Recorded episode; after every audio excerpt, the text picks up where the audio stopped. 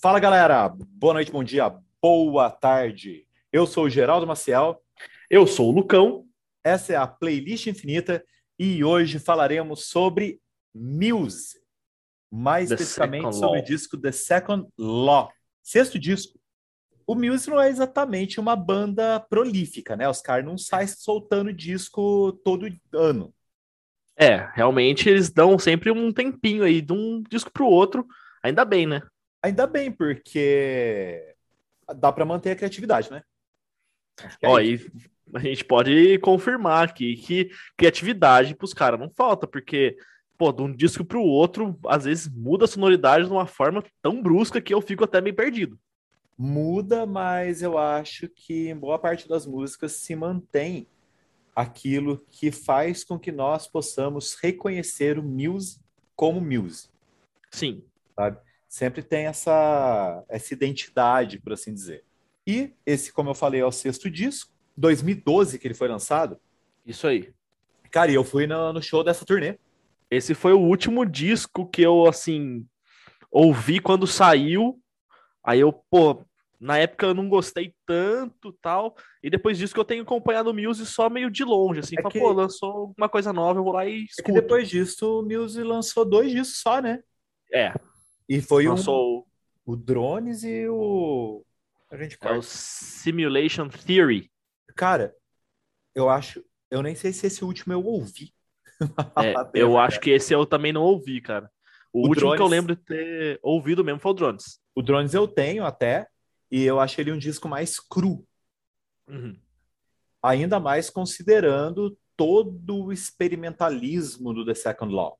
É um disco conceitual, né? O título, Completamente. o título do disco faz referência à segunda lei da termodinâmica, que fala sobre transferência de energia e tal, né? Tem a ver com entropia também. Tudo conceito físico, gente. Tá? Não vai entrar nesses detalhes aqui, porque senão vai ficar chato. Mas E o o, o, o- deixa eu só falar, é, o, o Mills ele tem uma mania de querer fazer uns lances meio viajadão, assim, de física, tanto que lá em 2006 ele já tinha lançado o Black Holes and Revelations, né, cara? Aham. Então, assim, é, pô, Black, Black Holes and Revelations, e agora o Second Law, é, tipo, os caras tão, eles dão uma viajada nos conceitos que eles fazem. o Muse, não sei se eu tô certo, pode ser que eu esteja falando uma besteira muito grande.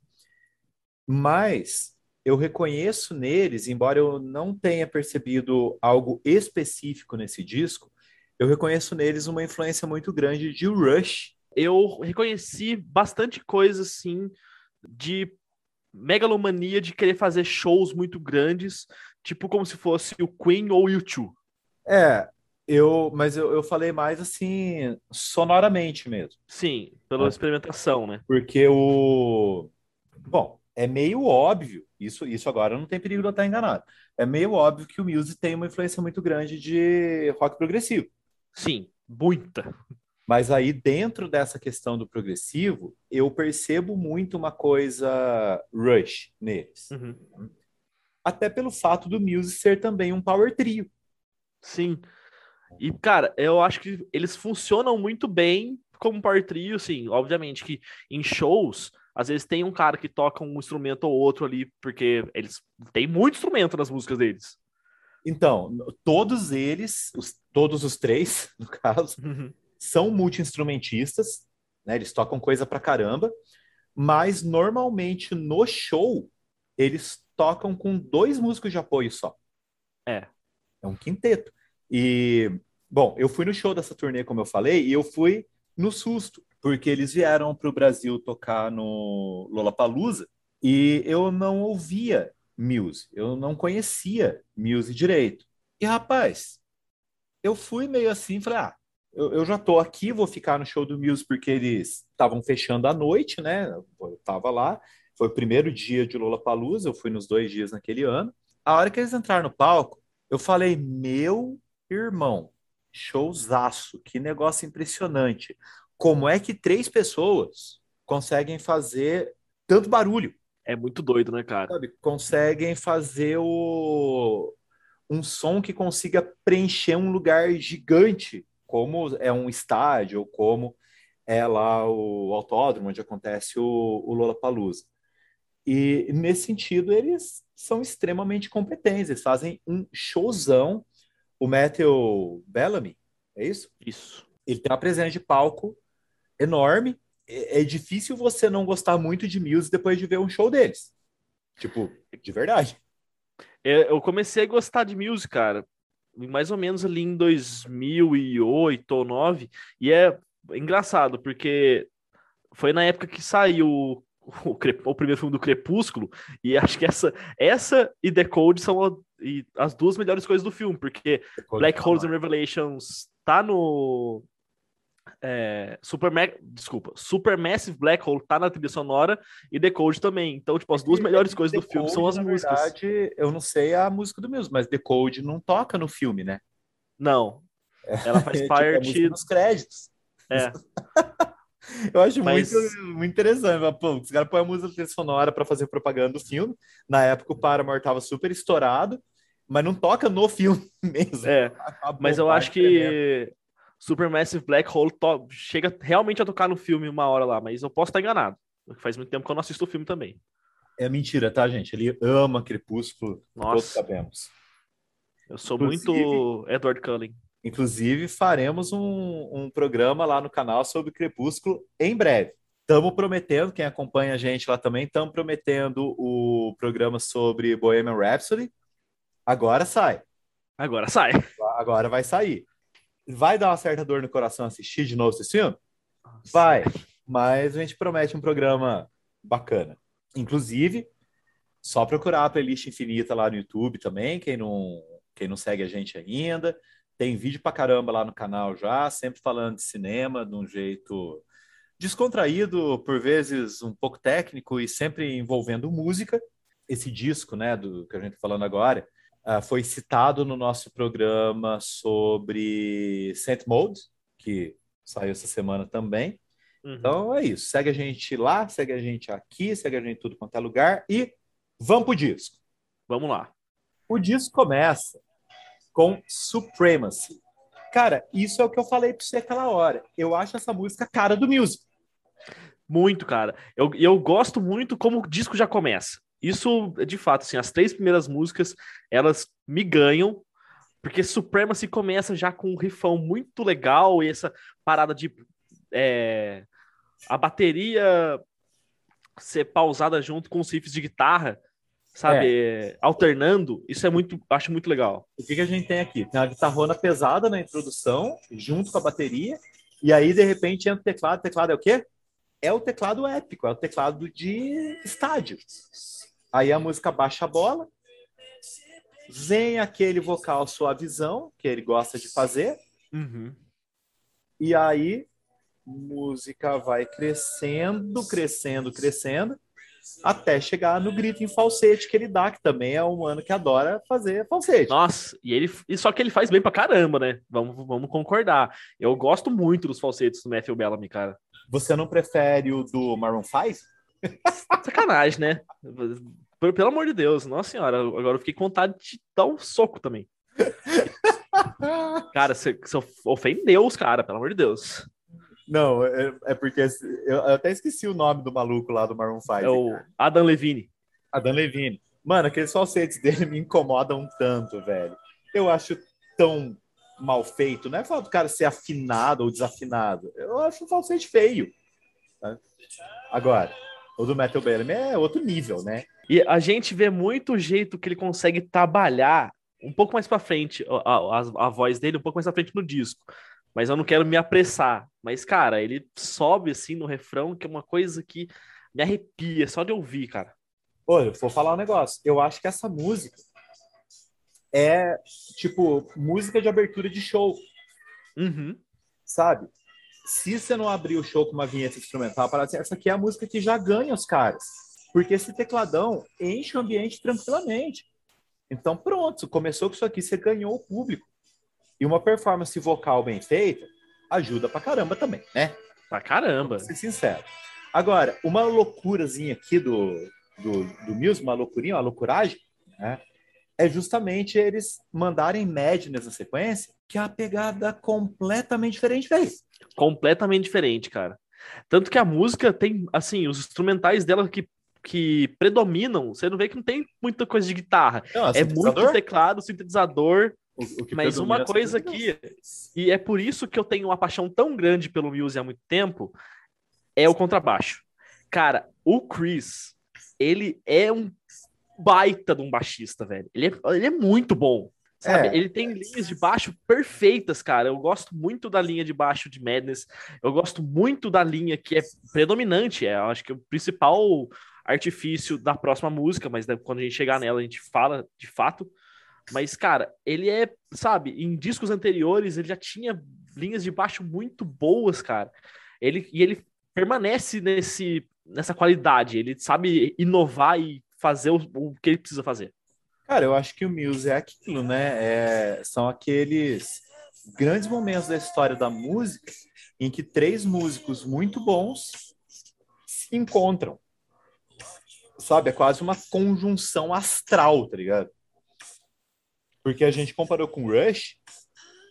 Rush é uma banda que teve mais ou menos 802 anos de carreira e nunca mudou de formação. Porque se mudasse, seria outra coisa perde um pouco da essência da banda, né? É. E, tipo, são poucas bandas, assim, que vão manter a mesma formação para sempre, até acabar, né? É, U2, R.E.M., que apesar de ter saído o integrante, continuou sem ninguém ocupar aquele, aquele lugar, né? Uhum. Bom, é, mas apesar disso que você falou, né, do, do baixo e de ter o sintetizador, de ter o teclado, na segunda metade da música tem um solo de guitarra, né? Tem. Porque aí também o, o Metal Bellamy não pode deixar de brilhar. Né? É, é um... mas que é engraçado porque assim, tem certas músicas que ele realmente não toca guitarra nos shows. Ele toca, ele pega tipo aqueles. Sabe aqueles tecladão que os caras tocavam que parecia que teclado, teclado de, de mão? Sei, sei. Ele toca em algumas músicas assim, por exemplo, uma música que é do disco anterior, que é Undisclosed Desire, ele toca um tipo de sintetizador gigante, assim, que parece uma ah, guitarra. Mas eu acho que ele brilha mesmo na guitarra.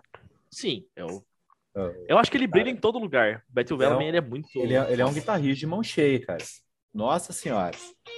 Agora, cara, assim, eu tenho certa dificuldade para ter uma música favorita, assim, se diz, mas não porque eu gosto de todas e tal.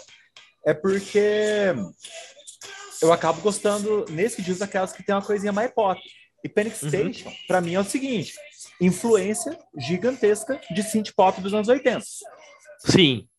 É o synth pop dos anos 80 ali, só que mais raivoso um pouco. O, o, o vocal dele tá bem raivoso. E nessa música, baixo e bateria mandam. Muito, o tempo inteiro. É isso, é por isso que eu tô falando. É, é, o synth pop basicamente era isso, mais os teclados, né? A guitarra não vai mandar na música. E eu acho que é um dos refrões mais grudentos do disco inteiro, né? Sim, pra caramba, nossa. Do, do... Você parou de ouvir, você tá com o negócio na cabeça o tempo todo. Eu fiquei, é, desde, desde que eu, a gente, né, decidiu falar sobre esse disco, que eu ouvi ele, eu ficava ah, cantarolando, porque prende muito, cara. Sim, e, e isso é outra vantagem do Muse. Os caras são músicos excelentes. O, o Matthew canta muito também eles são excelentes compositores. Quando estão indo para o caminho mais instrumental, só que eles também são excelentes compositores mais pop. Uhum. Sabe? É uma banda muito completa. Tão completa que o, a Fresno resolveu ouvir o disco deles e, e dar uma copiadinha.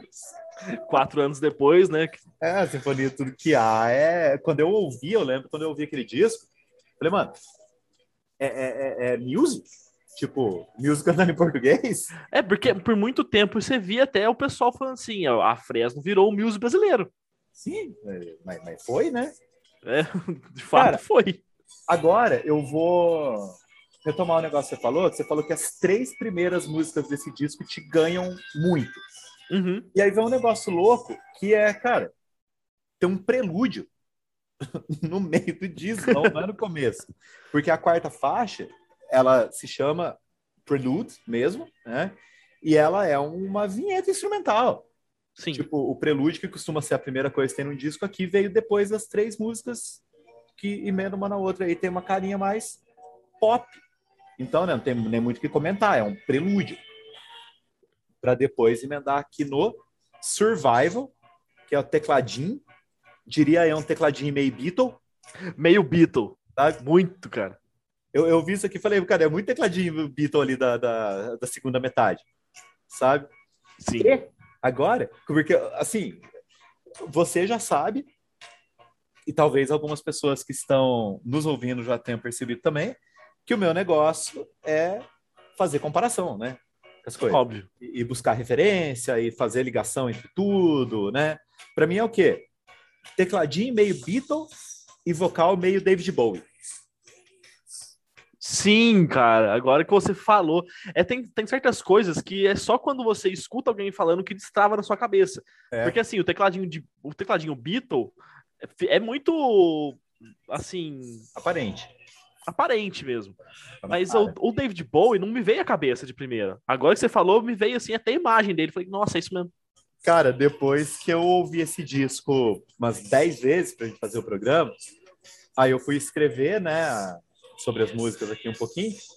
E aí eu escrevi esse negócio do David Bowie, cara, eu preciso ouvir David Bowie. Eu fui ouvir Let's Dance, né, o disco do David Bowie, Let's Dance, que é um disco muito bom. né? E assim, e o coral que entra aqui é um coral meio Queen. Então, é o que eu falei. Ele, ele, cara, eles pegaram muita coisa boa e misturaram num disco só, assim. Ficou um negócio Exato. meio. E, e, cara, vamos, vamos combinar um negócio aqui. Referências, todo mundo tem. A grande questão é o que você vai fazer com as suas referências. Sim. Você nunca vai ser um bom músico se você não ouve música pra caramba. E você não tem que ser criativo e fazer uma coisa absolutamente nova. Você tem que ser criativo sabendo que pessoas já fizeram outras coisas da- das quais você pode se apropriar. A gente já falou disso em algum vídeo nosso no canal, que eu nem lembro qual que é. Mas o... a questão é que o Musa, pô, a banda aí dos anos 2000. Sim. Pô, a história do rock já tinha tem 50 anos quando os caras surgem, né? Então, vamos aproveitar aquilo que é bom e deixar com a nossa cara. É isso que eles fizeram aqui. Né? De repente você mistura Beatles com Bowie, com Queen, deu certo, a música explode num refrão maravilhoso também, com um berro que ele dá aqui, e guitarra para ninguém botar defeito. Sim. Eu, essa música. Essa música, se eu não me engano, eu vi numa informação que ela ficou até. Como esse disco é de 2012, foi o mesmo ano que teve as Olimpíadas de Londres. Ah. E eles são britânicos, né? Então essa música era tipo meio que tema da Olimpíada. Agora, Follow Me, o que, que eu senti? Comecinho dela, climão meio, meio gótico. Meio, meio soturno, né? É, poderia ser aqui uma música do Mission. Eu não conheço Mission, então não sei. Então, você faz favor de resolver esse problema aí na sua vida. Sim, senhor. Tem umas músicas aí desse rock gótico dos anos 80 que a gente precisa conhecer. E, cara, e, e fica um tempo, né? Essa coisa meio gótica. Uhum. E aí vai crescendo. Eu falei, rapaz, que música deprimente, gostei. Ela te dá um. É, é uma música, ela chega assim, ela te dá um abracinho, assim, você fala, nossa, E aí, cara, ela vai dando a crescidinha. Vai indo a cara da crescidinha ali. E aí, com esse teclado muito louco. né? Cara, isso tem tudo a ver com, com esse rock gótico também, tá? Então é Mission, Cure, um pouquinho ali de. Vamos encaixar tudo junto, né? Fingir que é tudo igual. Disney Mary Chain, é... essa banda tudo aquele período lá. E aí vem a bateria dançante pra caramba no refrão é, sabe? Que é o primeiro Follow Me ali, né? E depois vem mais eletronice no segundo Follow Me. E aí, sabe no que, que eu fiquei pensando, cara? o que é? Eu fiquei muito na dúvida, assim, se o Muse é muito moderno, o mundo, sabe? Ou se ele é Sim. muito anos 80. Eu acho que eles trazem essa modernidade com uma. É, é, é, é, esquisito falar isso, mas assim, eles trazem os anos 80 modernosão pra caramba. É, é tipo anos 80 com equipamento moderno. É. Pô, agora a gente tem, agora a gente tem uma, uma, mesa amplificadora gigante pra gente fazer várias coisas muito loucas, então é tipo assim, é os anos 80 com mais recurso. É, é tipo isso. E, cara, agora eu vou falar um negócio que eu era pra ter falado antes, mas não falei. Eu fiquei, quando eu ouvi Muse a primeira vez, quando eles lançaram o primeiro disco deles, eu fiquei com o pé atrás, porque eu achei que o Muse era meio pastiche de Radiohead. Uhum. Por causa dos falsetes, os vocais, as coisas assim. Só que tanto o Radiohead quanto o Muse mudaram. Hoje, dá pra gente considerar que o Radiohead seja muito mais eletrônico, muito mais eletrônico do que era, e muito mais eletrônico do que o Muse, e experimental. O Muse Sim. Também é experimental, só que ele tem um gosto mais pop. O Muse hoje é muito mais palatável do que o Radiohead. Então, Concordo. Agora, ainda bem que ninguém virou o Coldplay, né? Amém, né? Porque, Porque olha, o, o Coldplay, ele, ele ultrapassou os limites do que pode ser pop. Ele foi, tipo, entrou de cabeça mesmo e virou um grande, sei lá, música eletrônica com Nossa, um vocal bonitinho, velho. Eu, eu, eu, detesto Coldplay, velho. Eu nunca gostei. Eu gostava muito, cara, assim, até 2011, quando eles lançam o Milo Chiloto, cara, eu gostei muito daquele, daquele disco, porque eles fazem muita coisa interessante, música sem refrão, é, participações legais, assim, de pessoas que já eram do pop, tipo a Rihanna aparece lá para cantar uma música. Mas, assim, depois daquele disco, ele ficou um negócio que eu já não entendi mais. Ó, não vai inventar de colocar a música do Coldplay no canal pra gente falar aqui, porque eu não vou falar não, hein? Fica aqui já o meu registro. Agora, cara, a próxima música é Animals. É a minha música favorita do disco, cara. Agora, eu vou falar um negócio pra você, meu querido, já que você falou um negócio desse. Para uhum. mim, essa música é a música com mais cara de Radiohead do disco inteiro. É o Radiohead do In Rainbows, tá aqui. Eu tô, tô ouvindo aqui o Radiohead, sabe? Saquei. Principalmente no timbre da guitarra, combinado ali com a bateria. É um tipo de bateria muito Radiohead, essa bateria mais é, suavezinha, assim. E esse timbre de guitarra que ele usa, é, o Radiohead já usou muito. Mas a música muda de um jeito em determinado momento, porque o final dela é music Purinho. Nossa, o final, o final dela eu adoro, cara. Só que assim, o que, me, o que eu gosto mais dessa música, ela não tem tantos recursos eletrônicos quanto as outras. E tem muitas linhas de guitarra que é muito a cara do Matthew Bellamy. É, é tipo, não é a mesma coisa do que a introdução de Plugin Baby, mas é o tipo de coisa que ele tá cantando no meio do show, ele começa a frasear na guitarra, que você fica assim, como que ele consegue fazer essa coisa ao mesmo tempo? As duas, sabe? Mano, eu, eu, Meu... eu, sempre penso quando eu vejo ele tocando ao vivo, quando eu vi ao vivo, ao vivo mesmo, que eu tava no show, e quando eu vejo show pela internet, eu sempre fico pensando nisso. Como que ele, esse homem funciona? Sabe? Qual é a é, lógica é, da é, Eu não sei, dele? parece que esse cara, ele não, ele não, ele, os braços independem do, do, do cérebro dele. Não é humano, né? Sabe? Ele, mano, eu, porque realmente tem muito guitarrista que consegue ficar solando e fraseando música enquanto canta, mas isso não entra na minha cabeça, porque é, é, são duas. É muito difícil. Agora, cara, é, será que é muito óbvio eu falar que tem influência de Pink Floyd nessa música? Absolutamente não. Porque eu fiquei pensando, a música se chama Animals, né? Uhum. Então é um dos principais discos do Pink Floyd. Eu fiquei pensando nisso. Mas eu ouço também, e tipo, já se falou muito da influência do Pink Floyd no Radiohead. Sim. E essa aqui é a música mais Radiohead. Eu fiquei, minha cabeça deu um nó, velho. É, é, é, tipo efeito dominó. É, é, o Pink Floyd que influencia o Radiohead, que influencia o Muse. É, na verdade, o Tom York, ele nega, né, que haja essa influência tão grande do Pink Floyd no, no Radiohead, mas né, parece pra caramba ter umas coisas, né? Agora, cara, sai desse, dessa grandiosidade final do Animals e entra no Explorers, que é quase uma canção de Ninar, né? É. Cara, essa música é bonita, não pode mais, velho. Que é, é... música bonita.